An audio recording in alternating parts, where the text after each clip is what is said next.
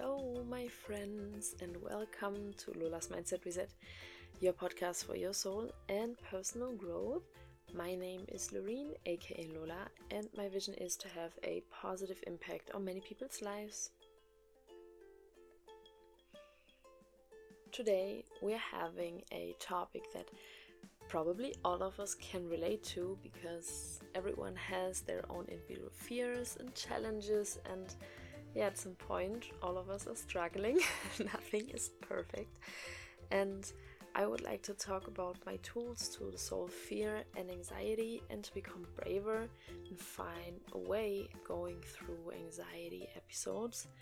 And we're gonna talk about what fear is in detail and what happens in our brain and how and what we can practice in order to overcome it and I'm sharing my protocols that I follow in order to stop overthinking that I developed by myself and with the help with the help of, of therapists. So I hope you're ready and you got already something to take notes because now we are going to start with this episode about fear, anxiety, and overthinking.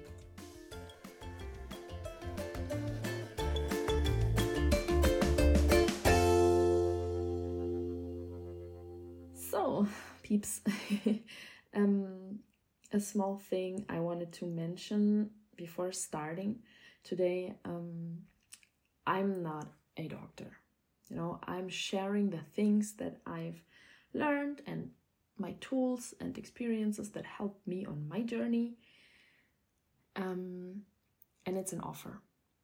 You can check if the things could also help you on your journey, but it doesn't necessarily mean that my tools that I'm offering here are a universal cure for all of your problems, okay?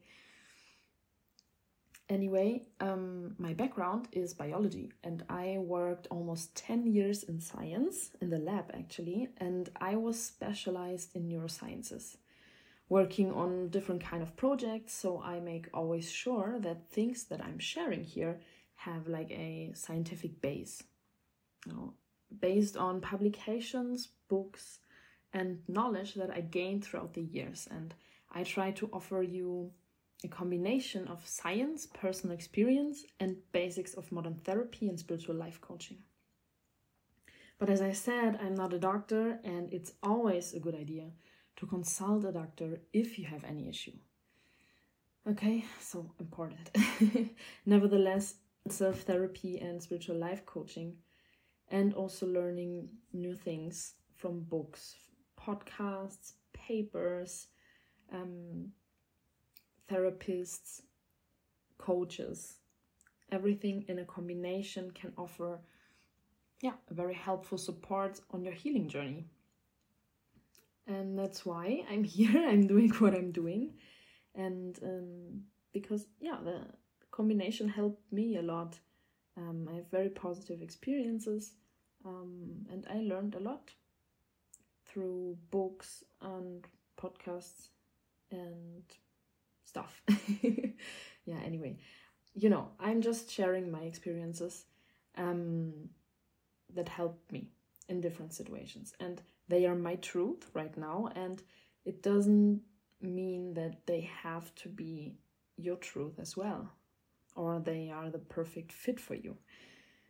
And actually, it's like what Buddhism taught me that you shouldn't believe everything that you're told because there is no universal truth. It's an invitation to listen carefully, to check it for you, to prove it for you, to try it and see if it's fitting your life.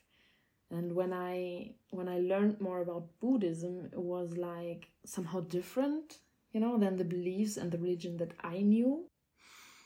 Well, I I didn't grow up very religious, but we were Christians and there is a book and everything that's written there is true and to question your god or your book or to believe in several gods it's like yeah not very common let's say and in, in buddhism it was like the first religion that i found where it's kind of free and instead of this kind of rules you find more like invitation inspiration and tips that that made me feel very curious about Buddhism, Hinduism, spirituality in general. Mm, and it was the first religion I encountered in which all living beings had a soul and animals were not like considered as less valuable beings and I I really liked it. It was kind of new and different kind of way to to look at things. And it was fascinating that I yeah, that it was so so much about like love and empathy and forgiveness.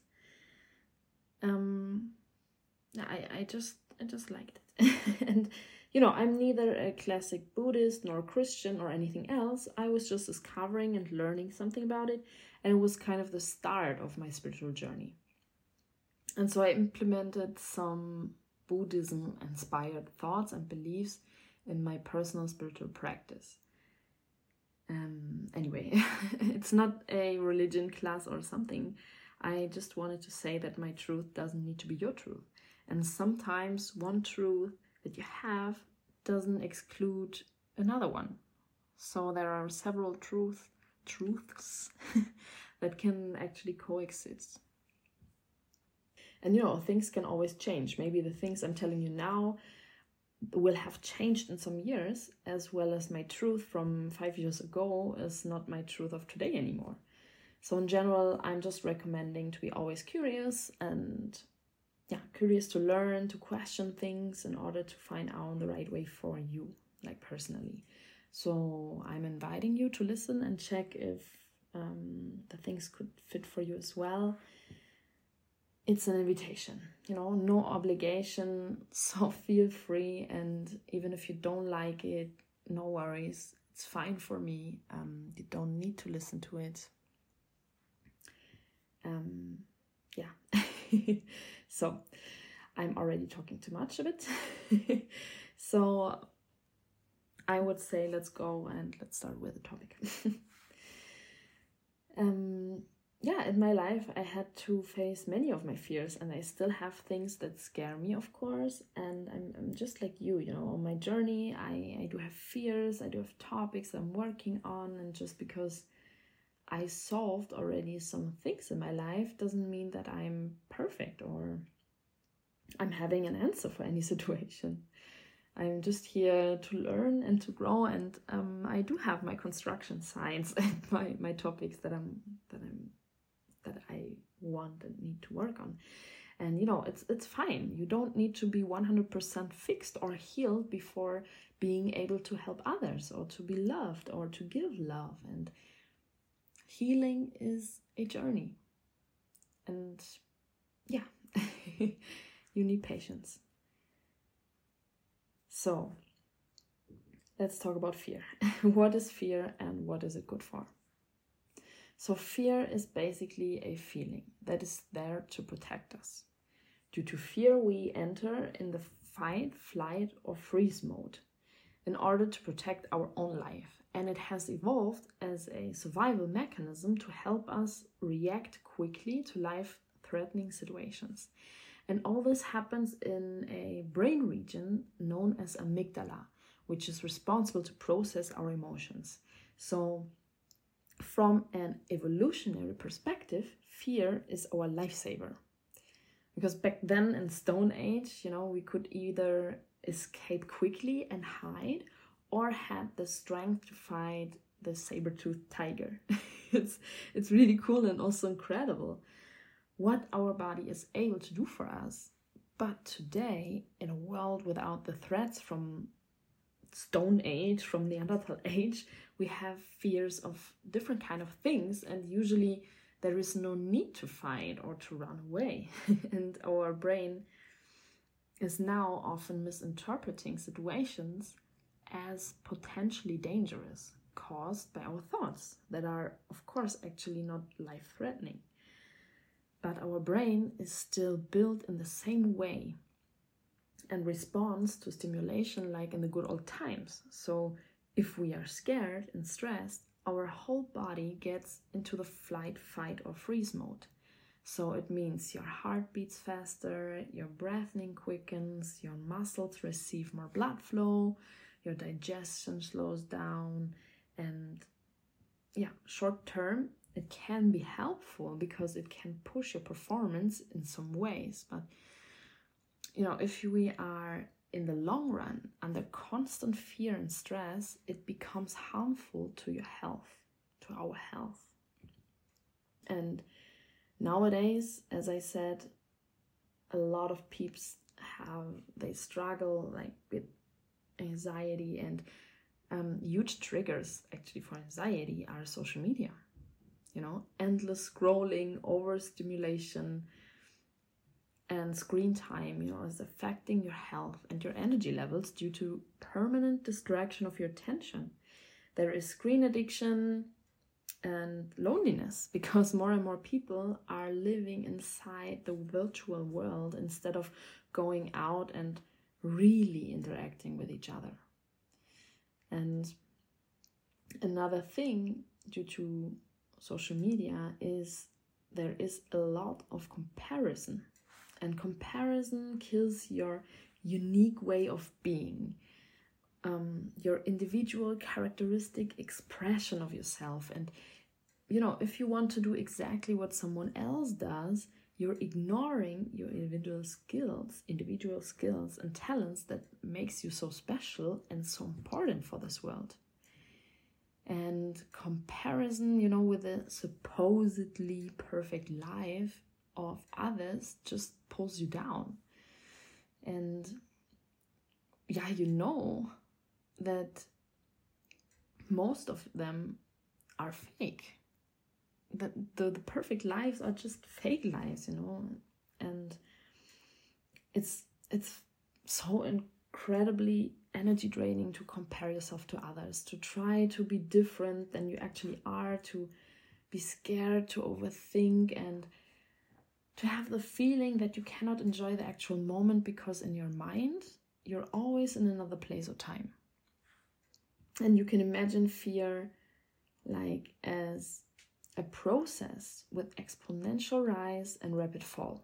So the fear comes and it feels like unbearable and it's getting stronger and stronger and usually we are stopping the fear on its way up. With strategies we learned to avoid it to go through it.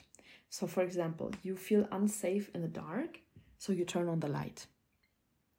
You cannot sleep at night you turn on the tv in order to focus on something else you don't feel safe in your relationship because you brought trust issues or separation anxiety into your relationship. So you call, you control, you check on him or her, whatever. And um, for me, an example, um, you're scared of needles and going to the doctor to collect some blood um, is horror, you know, and you don't go there. And yeah, many other things. You had a car accident, very um, very common actually. You had a car accident once and now you're scared to drive and so you don't drive. or you're scared to fly and um, you don't fly. and you know, it can also be like conflicts, conversations, presentations that can be scaring. Your strategy um, is avoiding the situation always as long as it's possible. And you interrupt the curve of fear in the face of exponential growth. But whatever it is, sometimes or at some point it won't be avoidable anymore. And even if it is, you will never overcome it and never grow, and you keep allowing fear to control your life. And actually, there is no thought or way of thinking that takes away your fear. So, the bad news are, my peeps, you have to go through it. And you cannot solve it with logic because you already know that the scenarios you're thinking of are not very probable and you probably know that you're making it worse with your strategy of avoidance and overthinking. So you need to do it. And you need to do it lovingly because as well as everything else it's an inner process. You know our brain is an association machine. And at some point in your life you connected a situation with something scary, threatening, and whatever. And if you never work on reconnect your neurons in a different kind of way due to exposure therapy, you might have the same fears the rest of your life. And it's getting problematic and it can get in disorder if it hinders your everyday life because you have so many fears and worries or you're getting sick from from the consequences of staying under constant stress, like living under constant stress and fear. And it can actually resu- result in an obsessive compulsive disorder and an OCD, what can make your life incredibly exhausting. Um, but the good thing is, peeps, thanks to neuroplasticity, we can change our connection of our neurons, meaning we can override or break connections and form new ones, and our brain structures can even grow if we train them. So, if you imagine now again the, the curve of fear, the fear comes, and instead of interrupting your fear in the exponential phase, you let it be. You go into it and you try to not you try not to do what you usually do and you try to endure it. Because most panic attacks last no longer than 30 minutes. And you know it has like a simple reason because your neurons in your brain cannot fire forever. And at some point they are completely exhausted and they stop transmitting the signals.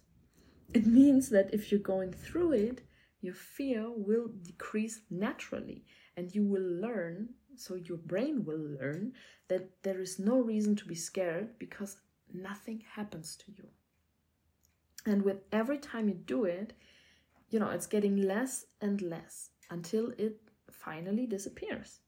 And there is also an extreme form of exposure therapy where patients are writing themselves like a script with their biggest fear or worst case scenario and they record how they read the script to themselves and they listen to it over and over again in order to go through it, in order to go through their worst case scenarios and to let it be, you know, to not be able to interrupt their thoughts.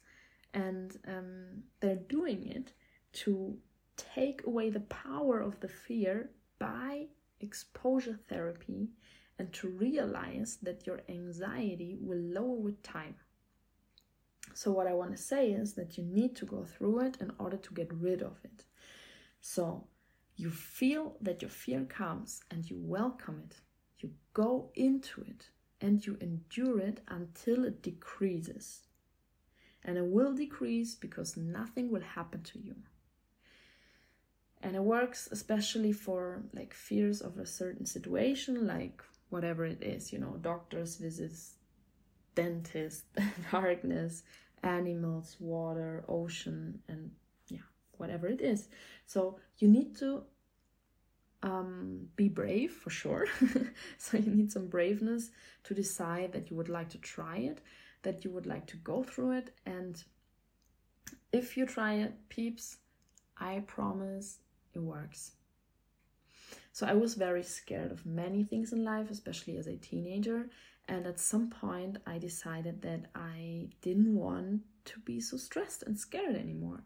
And that, yeah, of of normal daily situations like doctors and dentists and stuff. And I've always dreamed of to travel, and I was sure that I wanted to do it. I wanted to get rid of my fear of, of flying and another example, I had, um, I almost had a car accident when I was very young. And after that situation, I was incredibly scared to drive again. And I really had to force myself, I swear.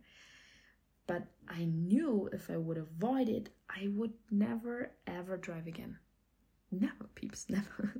so the first step is to take the decision for you that your fear will no longer control your life.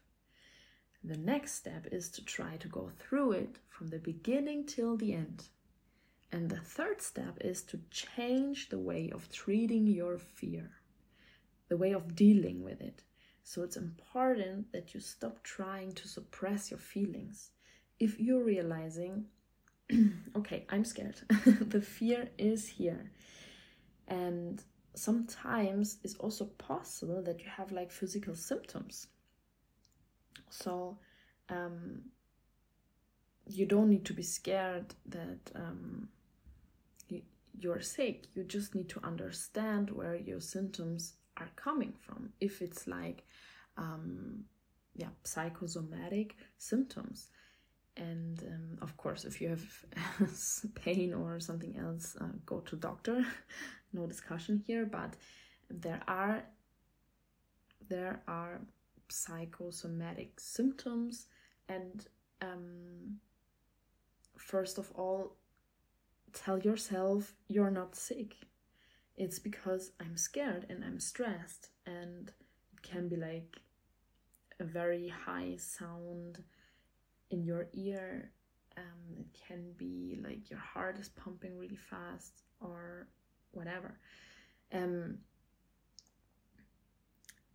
if you're scared and stressed um, you need to understand that like fear is looking for a ventile and instead of going crazy and trying to fight it by avoiding and pushing it away you welcome it.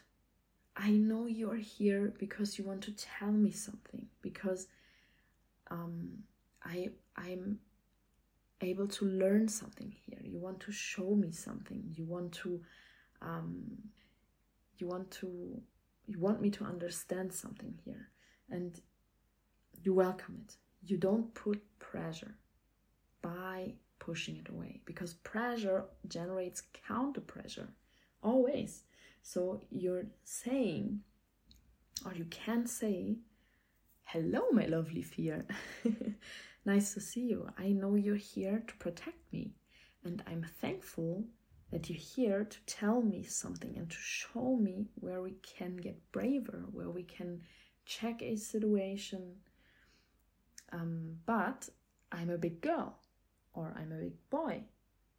I'm adult and I can see that you don't need to warn me anymore because I can take care of us now why don't you give me your hand and we can go exactly there and see if the situation is really as bad as you told me or not.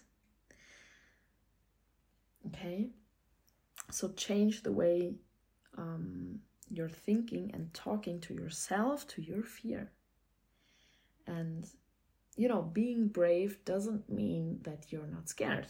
Being brave means that you're doing the things even though you're scared, with your fear in your hand as your protective, like animal. You can also imagine your fear as an animal, like uh, inside of you, that wants to warn you, even if it doesn't know if the situation is really dangerous for you or not. And then you can take your fear and you do it together and, you know, with this strategy, with a strategy of treating your fear and your scared inner child lovingly, um, I have overcome almost all of my fears. so, for example, as a teenager, I was so scared, so scared of going to the doctor for blood collection. And I was imagining like crazy scenarios where the needle hurt so bad and blood everywhere and yeah huge horror movie and one day they discovered that i had like hypothyroidism. So of course i needed to um, i needed to start medication treatment so medication. And in order to adjust my meds i needed to go there like every two weeks or so. So it mm, then it was meaning that I was forced to um, to do it, to go through uh, one of my biggest fears, and um, but I did it. You know, every time I was going there, talking to myself, like I would talk to a scared little girl taking my hand and going through it. I told myself, we are safe. I know you're scared, but I got you. We are adults, we are big girl, and we can take care. And we can assess situations and would never put ourselves in real danger. So we're going through it together and we will do it. We will be so proud of us. And afterwards, we're gonna do something really nice and we're gonna feel so good and strong and proud. And we did it, peeps. And with every time, it was getting easier. And you know, today, I'm not scared anymore. Of course, I don't like it. I mean, who likes it, you know? Um, but I'm able to go there. I am I am able to sleep the night before like normally. Um, I'm not fainting or or anything. I'm I did it, you know, by willpower, love for my inner child that was that is afraid, and repeated practice, repeated exposure therapy. And it's it's like that with driving, with doctors, with conversations, with presentations. So you need to go through it, and with time, it's getting better and easier. And you can also you can also do it, yeah. Just just take it step by step. Start with something small and practice. If you're scared in the dark, try every day to stay a bit longer, a little longer in the dark. Your brain has to learn from scratch that the situation is not dangerous. And it will only learn if it's exposed and learns that it's wasted energy to be scared. And it gives you back your freedom. You know, my mom used to say, fear is eating your soul. So, peeps, we don't want that our soul is eaten. so, um, don't let your soul be eaten. Please, peeps. Your soul is so important, so protect it.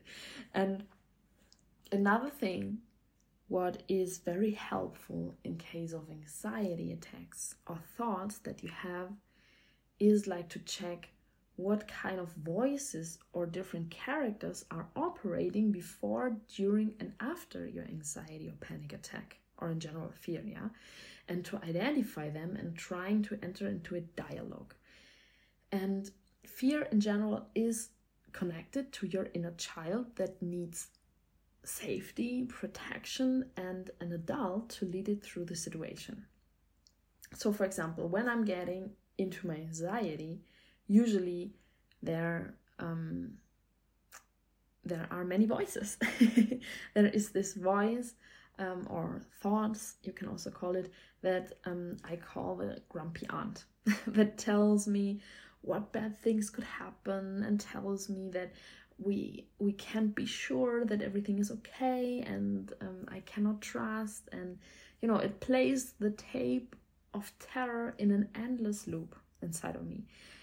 And then we have like my little version of myself that believes all this bullshit and of course is scared now of um yeah getting hurt and to, to be exposed to bad things. And you know it's the little lola that is sitting next to me and crying. And i have my healthy adult uh, my healthy adult Lola that is lovingly trying to calm down my little scared girl by explaining the situation to her, telling her why it's not dangerous and that we are adults and that we would never expose us to real dangerous situations and that nothing is gonna happen to us. And um, then I have another character inside of me, another voice um, that I call my surgeon. you know, it's very disciplined and consequent and and kind of hard, you know, that is helping to interrupt the loop of negative thinking by telling us to get our fucking shit together. And enough is enough, you know, it's the pusher.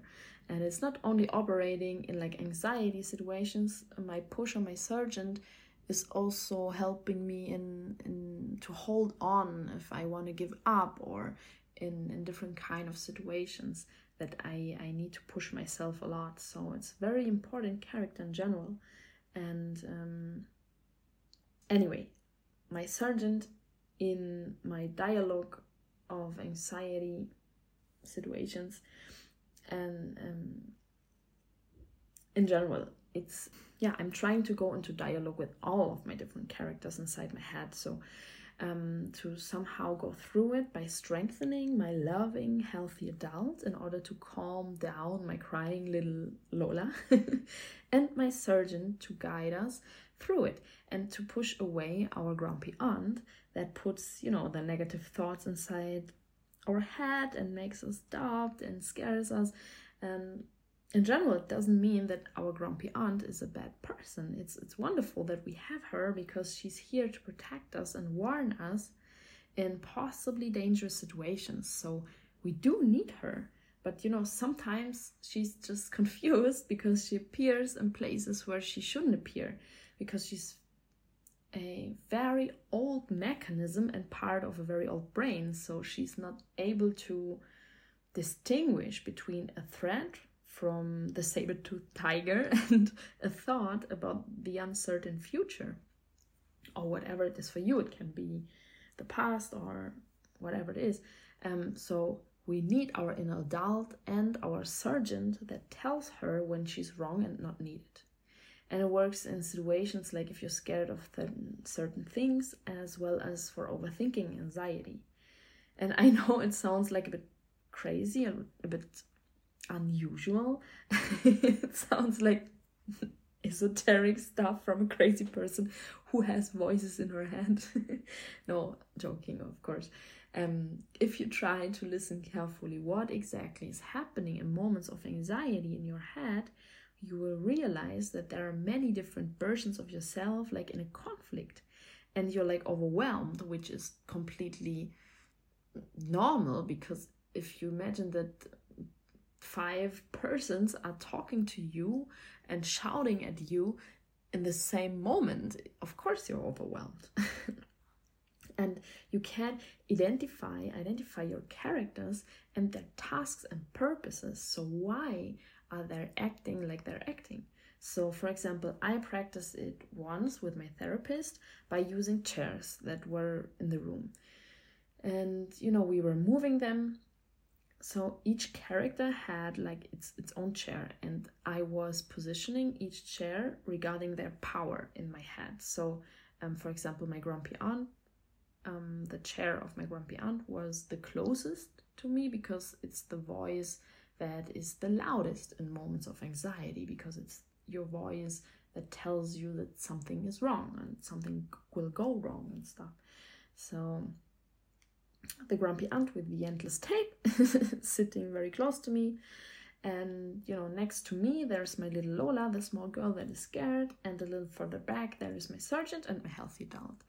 And I was changing chairs in order to speak from all perspective to myself, all perspe- perspectives to myself, and to visualize a dialogue and to understand their reasons. And in the end, of of the task um, of yeah the position of characters of chairs in this case changed because during the conversation I was strengthening my sergeant and my healthy adult and pushing away the grumpy aunt because it was weakening her position um, when I realized that we are actually three against one. and if I can strengthen my inner voices that know it better, um, it will weaken automatically the, the, the position of the confused, grumpy aunt voice that wants to scare us. And from, from then on, I practiced it in every situation in which I was afraid, in combination with exposure therapy to in order to go through it, and my anxiety became less and less frequent. You know, so um, I tried to go into it, into the dialogue with all the characters.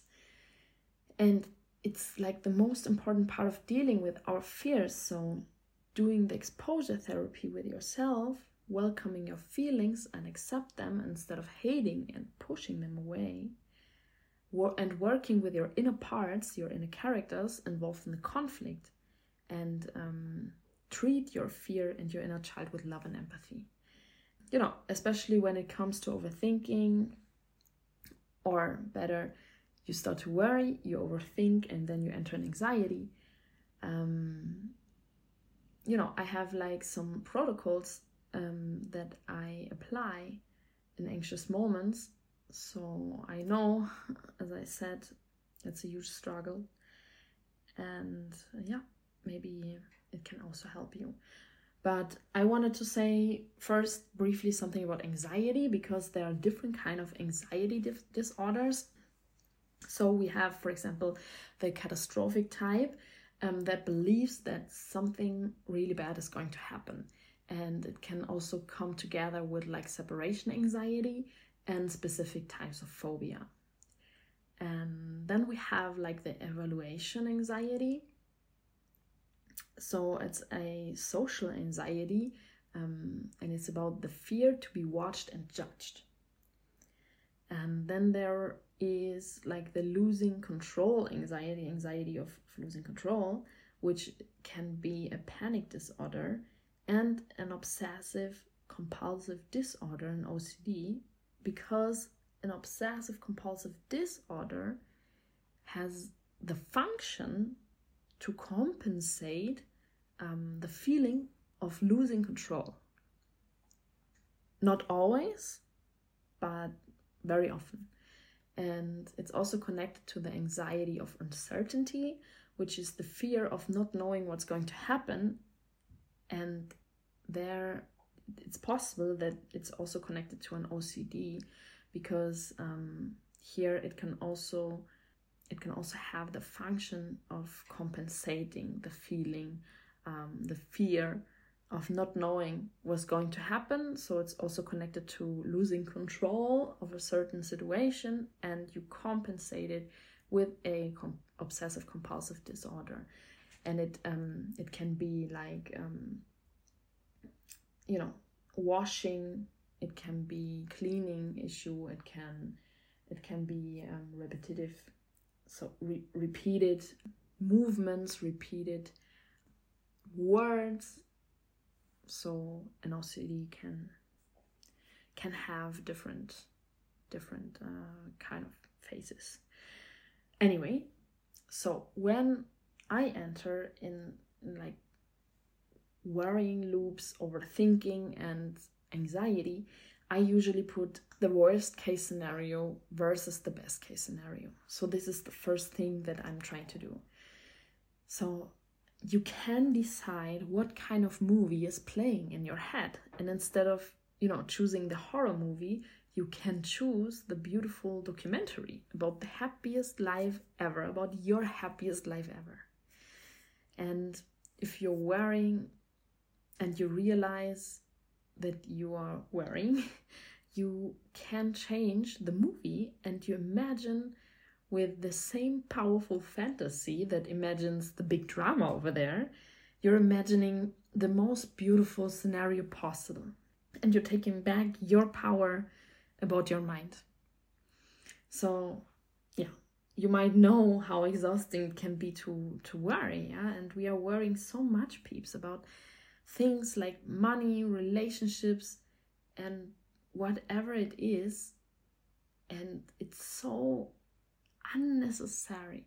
Really, it's it's not necessary to worry so much because if you ask yourself if this issue matters in five years, in most of the cases, the answer is no.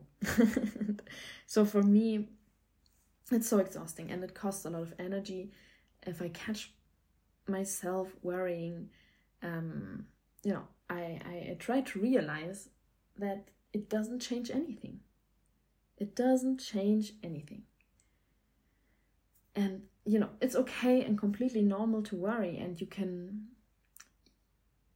you can just like feel okay about it because it, it's it's natural yeah um, but you can start to be soft and understanding with yourself by accepting it as completely normal. And worrying and anxiety is a reaction of our brain that wants to always have everything under control. You know, it's a protection mechanism, as I said, to survive from long ago. And your mind is thinking, oh, cool, if I imagine this and that and I'm projecting it into the future, I'm already prepared. but the reason here is fear and, you know, and you try to compensate it with feeling prepared for whatever happens in the future. Um, and it's an illusion. and it's because our brain wants to protect us from change and from leaving the comfort zone because it wants us to stay in situations that we know that they are safe and the way we used to do things was always working because we survived but if things change our brain doesn't know what will happen. And that's why it's trying to keep us away from potentially dangerous situations that we cannot judge if they if they they are potentially dangerous or our brain cannot judge if they are potentially dangerous. And it's not helpful for our daily lives and our decisions that we we need to take yeah so if you're worrying overthinking anxious um so you can maybe try to to also follow a protocol. For example like mine um the important thing is that it stays always the same. Just to strengthen the connections in your brain because the more often you practice the easier and quicker you can interrupt negative loops. So what i'm doing first i realized that i'm overthinking and then that I started to dive way too deep into, for example, the worst case scenario. So I'm catching myself and I'm grabbing my phone and I'm setting an alarm for five minutes. And within this five minutes, I'm allowing myself to cry, to scream, to exaggerate, to overthink, whatever it is in the moment. And when the alarm rings, I stop. You can also say the word like stop loudly to yourself. And now I'm asking myself the following questions Is it really true what I'm thinking? Is this good for me? Is it possible to interpret the situation in another kind of way? Is it probable that this happens to me? And if yes, how probable is it? And what would happen in the worst case scenario? Will I be able to find a solution in the worst case scenario? And yeah, what you can also do is like imagine that the worst case scenario is really happening, and you ask yourself if this would be as bad as you think, or mm, what exactly would be so dramatic about it if it would happen. And in many cases, if you're honest with yourself, you will discover that even the worst thing that you imagine to happen is not as dramatic as you think. And then you can judge if all this is based on real fact or just imagination.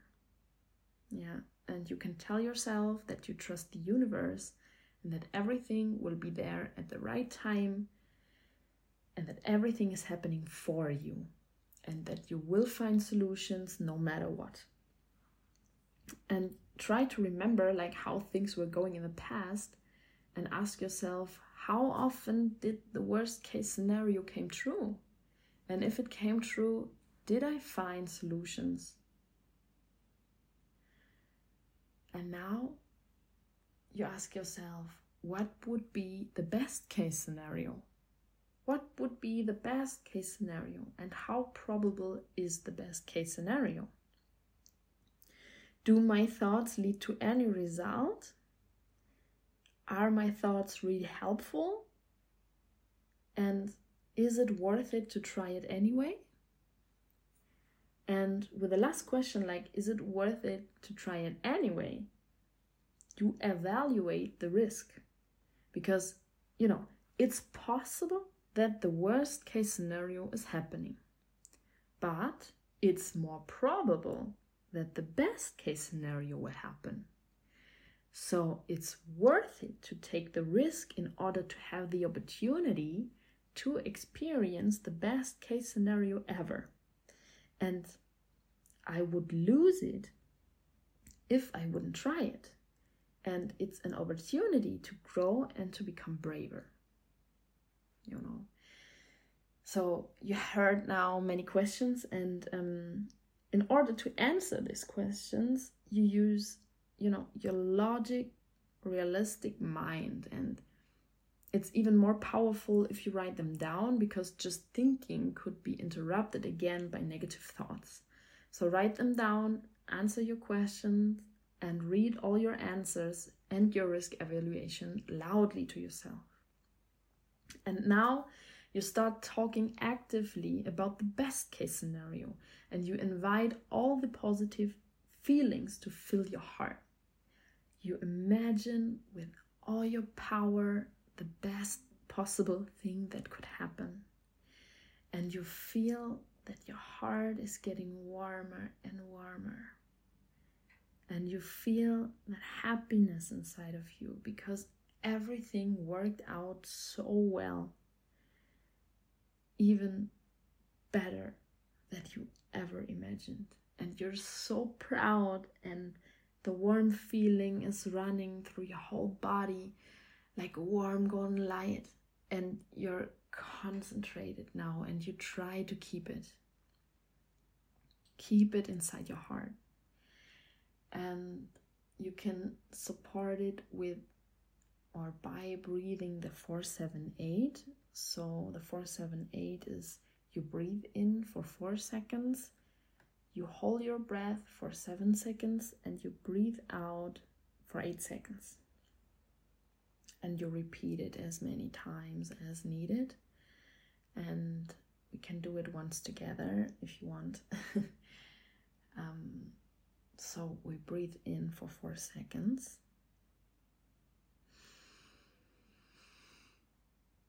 We hold our breath for seven seconds. Five, four, three, two, one. And we breathe out for eight seconds six, five, four, three, two, one. And if you feel loaded with positive energy and you feel like way calmer due to the breath work, you try to stand up and you do something else if possible, with physical activation or something that occupies all your focus. So once you have all the positivity and you know you feel way calmer, you you start to do something you like. You make a tea, you read a book, you put your favorite song and you dance, for example. You eat something you like, you you go out to take a walk in nature, you call a friend, something positive, you know, that needs your full attention in order to break out of the overthinking loop. And to get out of the loop, um, you can also create a little shock to distract your attention. So, for example, biting a lemon or taking cold shower or or taking yeah like a cool pack for injuries from the freezer on your arm you know just to have a stimulus to immediately interrupt your thoughts and you can combine it um, you can start with like a little shock to distract your attention immediately and then you go into um, the questions into um, the positive uh, positivity and, and the best case scenario work and the breath work you know? And it may not work perfectly for the first couple of times but if you keep doing it the same way and you repeat it um, every time you're in a loop, you will become better. You will get better. And more and more, you will take back the control over your thoughts by running this protocol. Um, and with time, commitment, and repeated practice, you will be able to stop negative overthinking. very quickly, you know. Remember that everything we overthink and imagine is just existing in our head and it's not reality. You know, our mind is projecting something into the future that is not based on facts. It's an illusion about things that, in most of the cases, will not happen anyways. Yeah, and um, no amount of anxiety makes any difference to anything that is going to happen. No amount of anxiety makes any difference to anything that is going to happen. Fear is always about a thing that you think will happen in the future, and it means that it doesn't exist right now. So you're suffering from something that doesn't exist. Isn't it ridiculous? and regarding the past, you, you can't change what already happened, so there is no value in wishing it were different. You know, and even even we if we have like the scenario when things go wrong, you know, in the rare case that the worst case scenario is happening to you, allow yourself to be anxious. You can be angry, you can cry, you can scream, but like before, set yourself a timer for not more than five minutes. And when the time is up, you take a deep breath and you say three powerful words. Can't change it. and the thing is, our brain will always find a solution our brain is made for reacting fast and it's it's working efficiently it's it's flexible and it can adapt to basically everything you can trust yourself that even in the worst case scenario if it's happening you will find a solution. And yeah. And in everyday life um, what you can also do like um, you can start to take um, decisions faster. Um, to practice, you could also go like into a restaurant and decide for your dish in 30 seconds. Or if you're thinking about where to travel, for example, you choose the region from your gut feeling. So you start using and trusting your intuition because usually your first gut feeling is right. And it's so powerful. I promise magic will happen. And overthinking is often like, you know, about overwhelming. So we think of too many things about our future and we look at how long the journey is and at the ultimate goal. But what can help here is to tell yourself, I will worry about that big thing when it comes. And it will come. And with every step I take, I'm getting closer. And what I can do now is to only think about your next step. What is my next step to take? And then do it. So the key here is to do more and think less. And don't be scared of taking wrong decisions because there are only decisions, you know, and experiences based on your decisions. And there is no wrong or right, you know, even no decision is a decision because you decide to not change anything and the things are staying the way they are and maybe you are staying unhappy but you're forgetting that you can not avoid change. Things will always change because it's natural. It's a natural universal law. Nothing exists without change. And you know if we are born we grow. Our body changes. And even in the smallest particles in the universe, things change and you cannot run and hide.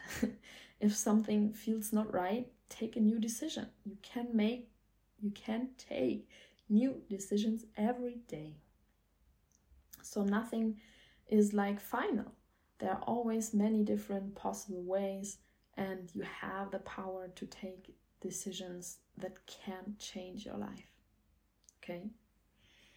and you learn how to relax in the unknown and in you know in order to do so the first and most important thing is to accept the change appreciate change and welcome the unknown you gain trust in yourself and the universe and you believe that everything will be all right Your life is happening for you, and change is good and belongs to life.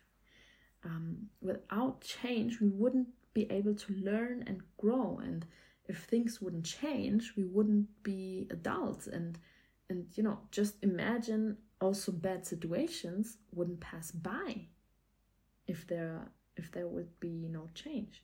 So instead of being scared of change, you could try to gain trust because you know and you accept that everything is temporary and even the darkest days will pass by. So you stop avoiding and fearing change, and um, yeah, because change is wonderful, and you can you can make yourself aware that um, fear is always about a thing that you think will happen in the future, which means that it does not exist right now, or you are overthinking something that happened in your past and it makes no difference because it's not existing anymore. yeah. And you know, we should stop fight against it. Stop fighting against change um, and focus on the things that you can change. Taking decisions for your life, for your future, with uh, with your attitude, your mindset. You know, imagine um, if you're in the ocean and there is a strong current. You know, it's actually I, I read it in a, a really nice book. Um, I, I don't recall. I, I can't recall um, the name now. But anyway, um, imagine your life as an ocean and there is a strong current. And if you swim against the current, it will cost you a lot of energy and it will be so exhausting. And, and you will fight and still you will not be able to move forward. And you know that it doesn't matter how hard you try to swim against the current, it will not stop and it will not change. Yeah. So why not accepting the current and swimming in the same direction? It will not be exhausting and you don't need to put so much energy. And still, you will go faster and see um, where it's taking you, where it's going to bring you. And maybe you will discover a beautiful island. Who knows? Yeah. So, peeps, that's it for today. Um, I would sum up our topics of today and the tools that I recommended here. So, we talked about fear, anxiety, worries, and overthinking. So, my tools to deal with our fears were like doing the exposure therapy with yourself, welcoming your feelings and accept them instead of hating and fighting them, working with your inner parts, your inner characters involved in the conflict. Treat your fear and your inner child with love and empathy. And if you're worried, overthinking, or anxious, ask yourself several questions that help you um, to get a more realistic and rational focus. If you're overthinking, you could try to run a protocol like mine and repeat it. Um, try to imagine the best case scenario and create positive feelings accept and welcome change. And most importantly, never give up. Don't give up. I know it's hard and I know that it's a long way, but you can do it. You're strong, you're wonderful, and so important. So keep going. So, peeps, that's it for today. Um, thank you so much for spending time together. I'm so happy that you're here and thank you so much for your support. Um, yeah, as always, you're welcome to leave some comments um, or messages on Instagram. You can find me at Lola's Mindset Reset. And yeah, I'm, I'm looking forward to hear from you please share your tips, your experiences, um, your yeah, your strategies in order to deal with anxiety. Leave some love, and I'm leaving you now with a lot of love. And yeah, I'm sending you a really, really big hug, and I'm wishing you a wonderful day or night. See you soon, Lola.